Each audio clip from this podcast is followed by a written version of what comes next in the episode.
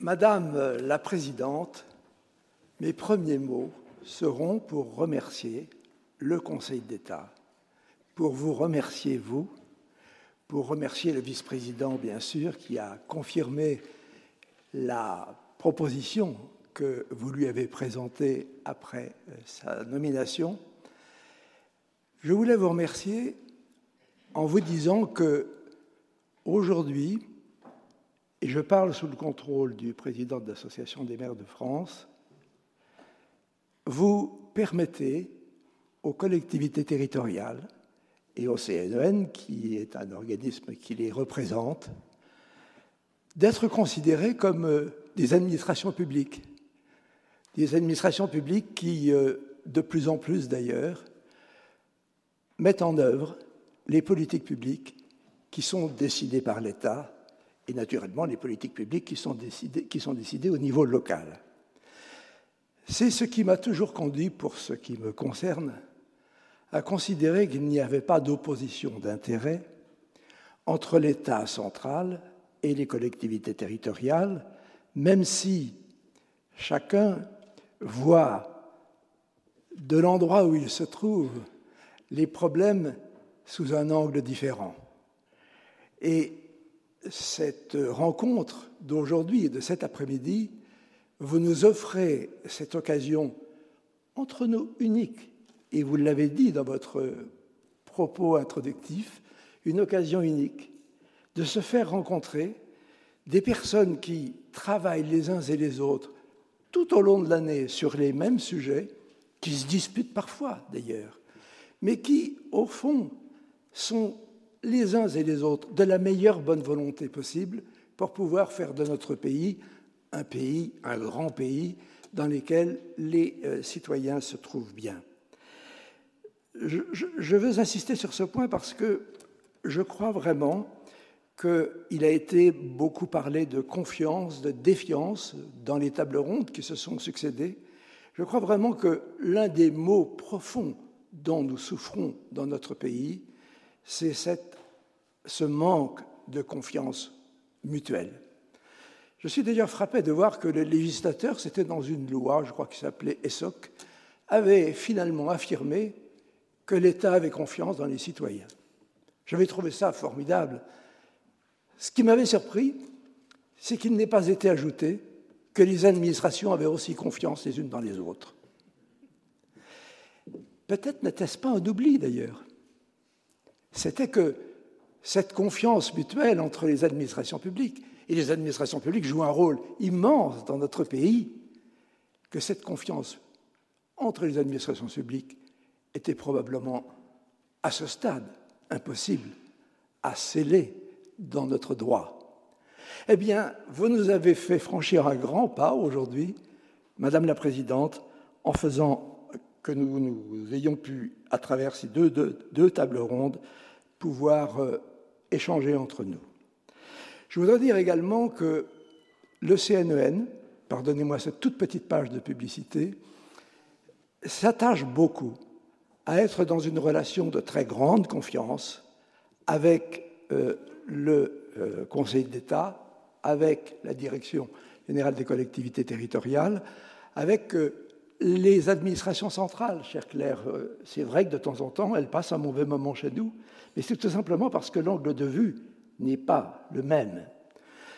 je voudrais insister sur le fait que nous essayons toujours de trouver un point de conciliation un point de conciliation qui soit de nature à permettre aux textes qui nous sont proposés de connaître une effectivité et qu'on ne les compte simplement pas comme étant un texte de plus qui serait supposé avoir résolu les problèmes de notre pays.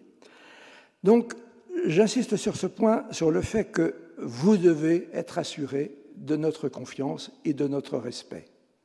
En même temps, lorsque nous vous exprimons les préoccupations qui sont les nôtres, nous vous demandons de nous croire.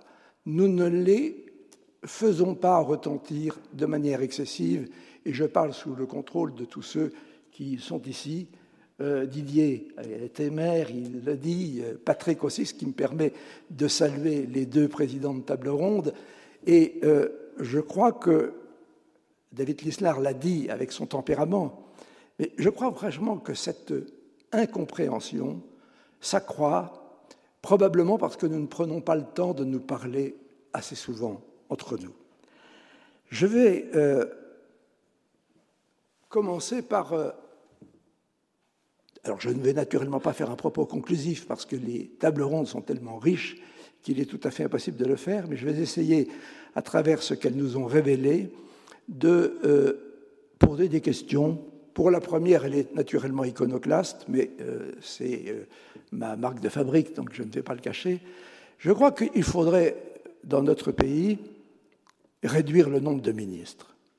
Franchement, vous vous posez la question de savoir si le Parlement ne bavarde pas trop, vous vous posez la question de savoir si finalement les juristes ne font pas trop de, de, théorie, mais il faut arrêter avec le nombre de ministères et de ministres dans notre pays.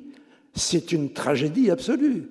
Lorsque le président des maires de France nous dit, par exemple, qu'il a des euh, propositions ou des obligations qui sont contradictoires, mais au CNEN, je parle sous ton contrôle Didier, puisque tout nous, manque beaucoup, au CNEN, nous pouvons avoir dans la même séance des textes qui se contredisent. De sorte que naturellement, la secrétaire générale du gouvernement n'approuvera pas ce que, ce que, je dis et elle, elle ne m'en voudra pas parce qu'elle a la gentillesse de ne pas m'en vouloir. Mais euh, je, je, je, vous dis que dans le détail de chacun des articles, on trouve en tout cas des objectifs qui ne sont pas compatibles les uns avec les autres. Voilà pourquoi je crois que nous devons cesser d'avoir autant de ministres. Alors vous allez me dire, euh, comment faire? Eh bien, c'est très simple. Je crois qu'il faut faire, par exemple, comme au Canada, c'est-à-dire qu'il y ait des vice-ministres qui soient euh, des hauts fonctionnaires, qui assument euh, dans les silos les différentes responsabilités, et alors on ne va pas déguiser des hauts fonctionnaires en ministres. Je trouve que ça sera plus simple comme ça.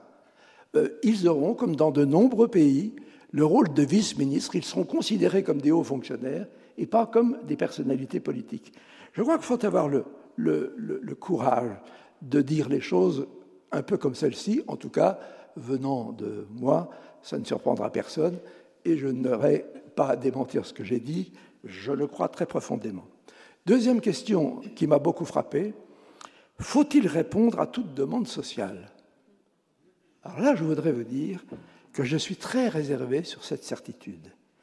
Et j'ai, euh, comme euh, mes collègues de cette euh, comment vous appelez ça, Patrick, les, compagnons euh, de tribune, de maire.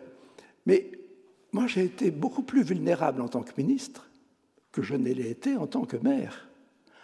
En tant que ministre, vous avez la pression sur vous, alors je ne parle même pas des questions d'actualité, mais vous avez la pression de la presse, vous avez la pression de tout le monde, et vous finissez par euh, finalement obéir à, la, à la à la Vox Populi. Le maire, il écoute ses concitoyens. D'abord, il ne peut pas les éviter, il les rencontre tous les jours. Et lorsque ses concitoyens lui demandent des choses pas raisonnables, il leur répond en obligation, en disant c'est charmant ce que vous me proposez. Est-ce que vous êtes prêt à vous y soumettre? Est-ce que vous êtes prêt à payer l'impôt correspondant? Et là, immédiatement, les gens deviennent beaucoup plus raisonnables. Vous savez, on a tous des, anecdotes. J'ai le souvenir euh, de la sécurité, du problème de sécurité à la sortie des écoles. Et donc d'avoir un jour euh, fait l'objet d'une manifestation dans un moment qui n'était pas très confortable, si vous voulez. Et donc j'ai demandé au service de communication de la mairie d'aller prendre des photos à la sortie des écoles. Et qui ai-je vu avec leur voiture? Eh bien ceux qui protestaient. Ce qui m'a permis de les reconvoquer à nouveau et de leur dire on va réglementer. Mais attendez, on va d'abord vous imposez les demandes que vous nous présentez. Ce que vous faites là comme maire, vous ne pouvez pas le faire comme ministre. D'abord, le Premier ministre vous virera assez rapidement, et deuxièmement, vous aurez la presse contre vous. Je vais venir, alors je saute d'un sujet à l'autre, je vais venir à, l'étude et à la fiche d'impact. Chère Madame la secrétaire générale et chère Claire, moi, vous savez, je suis un homme très simple, peut-être simpliste, mais le constituant a voulu des fiches d'impact, le législateur organique en a voulu, Et ce qu'on fait aujourd'hui est une honte pour ceux qui les produisent. Pas tous, mais franchement, elles sont écrites après le texte. Elles sont, entre nous, euh, légères, euh, pleines de bonnes intentions, mais elles ne sont pas utilisables. Et monsieur le professeur Willem, si vous permettez que je prenne votre prénom, parce que je ne voudrais pas écorcher votre nom. Ce qui m'a également frappé dans votre intervention, c'est que vous avez dit que les études d'impact étaient très utiles, mais vous avez dit qu'elles devaient aussi faire l'objet d'études ex post. Or, vous savez, les Français sont les champions de l'étude ex santé. On ne trouve pas mieux dans le monde. Cela étant, essayez de me trouver une étude ex post, il n'y en a jamais. Et si nous voulons mesurer l'efficacité de ce que nous décidons, nous ne pouvons pas faire autrement que de faire des études ex post. Alors je ne dis pas qu'il en faut autant que les études d'impact ex santé, mais si nous en faisions une par an, deux par an, je pense que nous verrions d'abord, nous pourrions améliorer, à mon avis, l'organisation des études elles-mêmes, mais nous pourrions aussi un peu mesurer que ce que nous avons souhaité n'était peut-être pas euh, indispensable. S'agissant de la rationalisation de la production normative s'appliquant aux collectivités territoriales, voire d'ailleurs dans certains pays aux entreprises, nous avons deux exemples, l'Allemagne et les Pays-Bas. Je connais moins, pour être franc, le résultat atteint par les Pays-Bas. Je connais très bien, par contre, le résultat atteint par l'Allemagne. Très franchement, je pense que ces organismes qui ont été créés apportent un avantage considérable sur la notion de mieux légiférer, comme Stéphane le disait tout à l'heure. Dans ces deux pays, d'ailleurs, on les a euh, organisés sous forme d'autorités administratives indépendantes. Personnellement, euh, lorsque le Sénat ce qui me permet de saluer chaleureusement Françoise et de la féliciter pour son intervention. Le Sénat, lorsqu'il a institué le CNN, avait envisagé de l'organiser sous forme d'autorité indépendante. Personnellement, je ne l'ai pas souhaité, d'abord parce que je ne suis pas très, pour être franc, très très pour ce type d'autorité indépendante, et deuxièmement, c'est parce que nous avons besoin d'un débat entre les administrations centrales et les collectivités locales. Et cette, euh, euh, forme du CNEN actuel est beaucoup plus propice à, cette, à cette, ce, débat. S'agissant de, de, ce que Charles Touboul dit à propos de euh, la crise sanitaire, moi j'ai été très frappé par sa dernière intervention, où il s'est posé la question, très franchement, dans, de dans, le, dans, dans des situations de crise comme celle-ci, est-ce que nous devons véritablement rester dans le système, euh, habituel, euh, qui, va dans la marche naturelle des choses?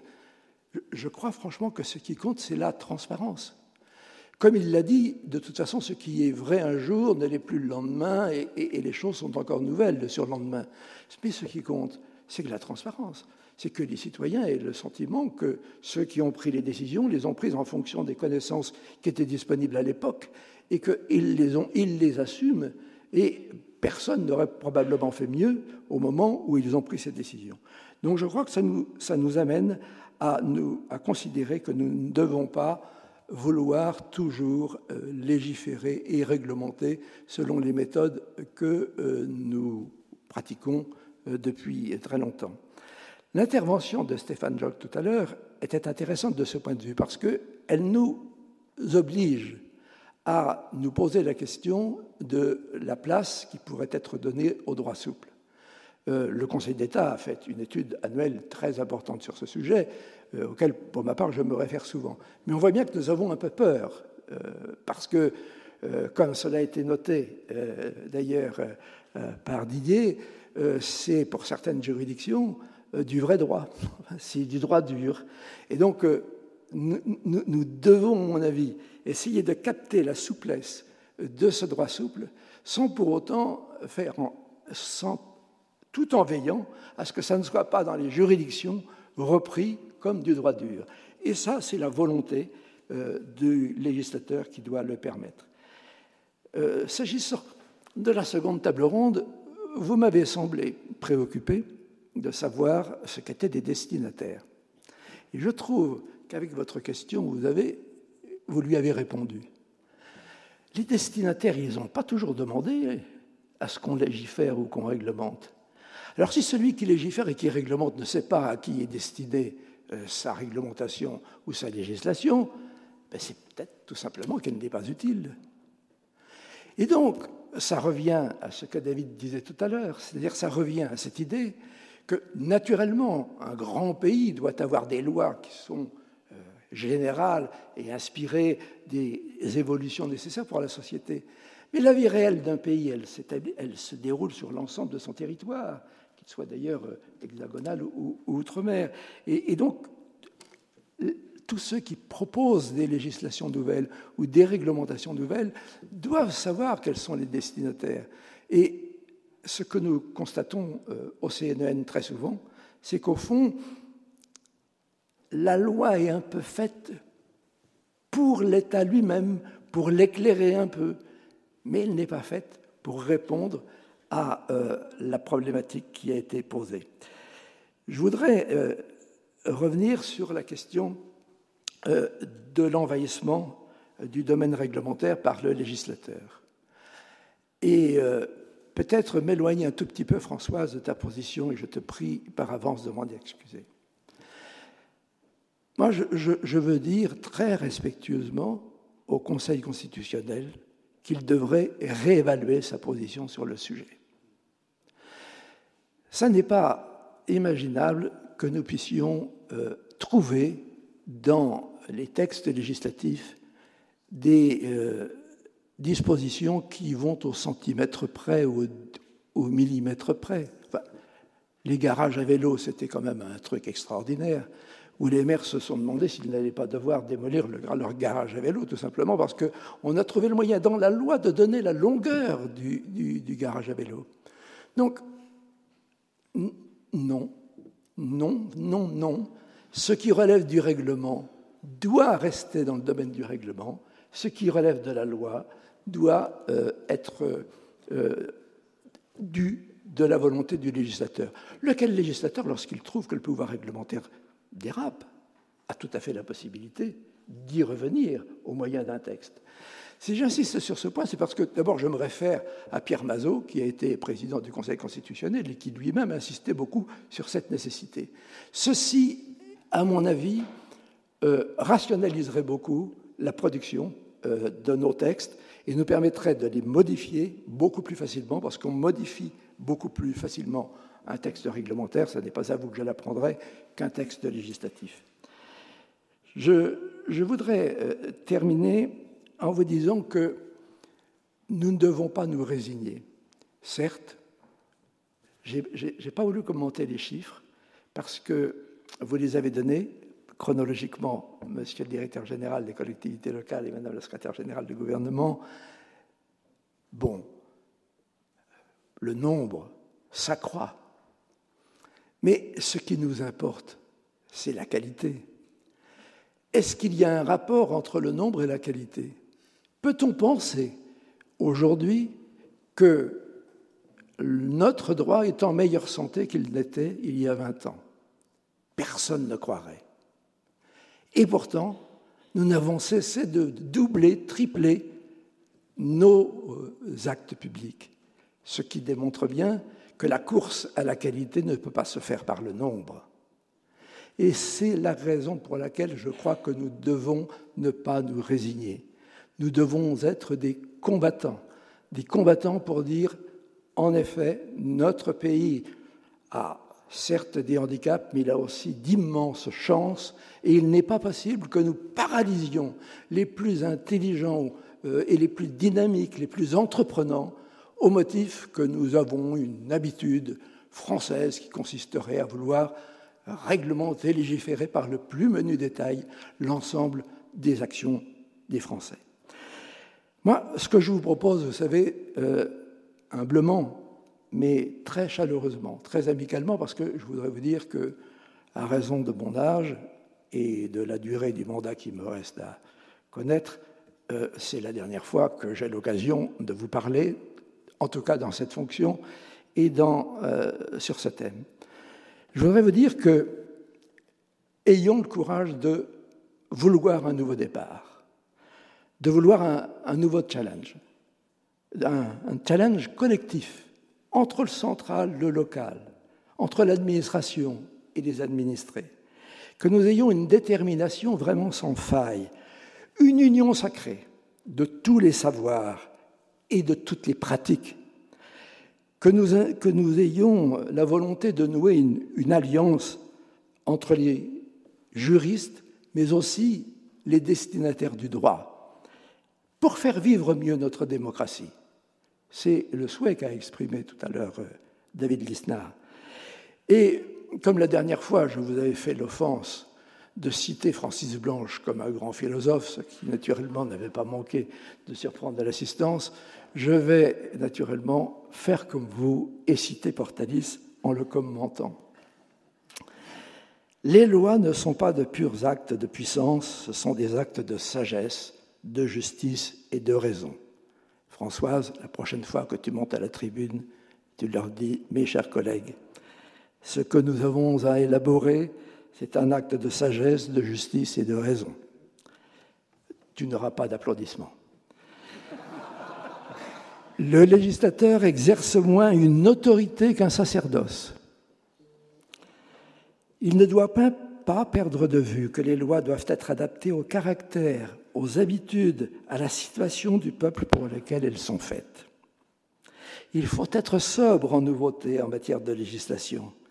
Parce que s'il est facile dans une institution de calculer les avantages que la théorie nous offre, il ne l'est pas de connaître tous les inconvénients que la pratique seule pourra découvrir.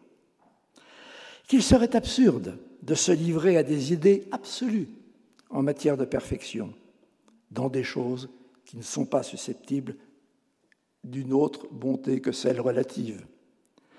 Qu'au lieu de changer les lois, il est presque toujours utile, et ce sera ma conclusion, de présenter aux citoyens de nouveaux motifs de les aimer. Merci de votre patience.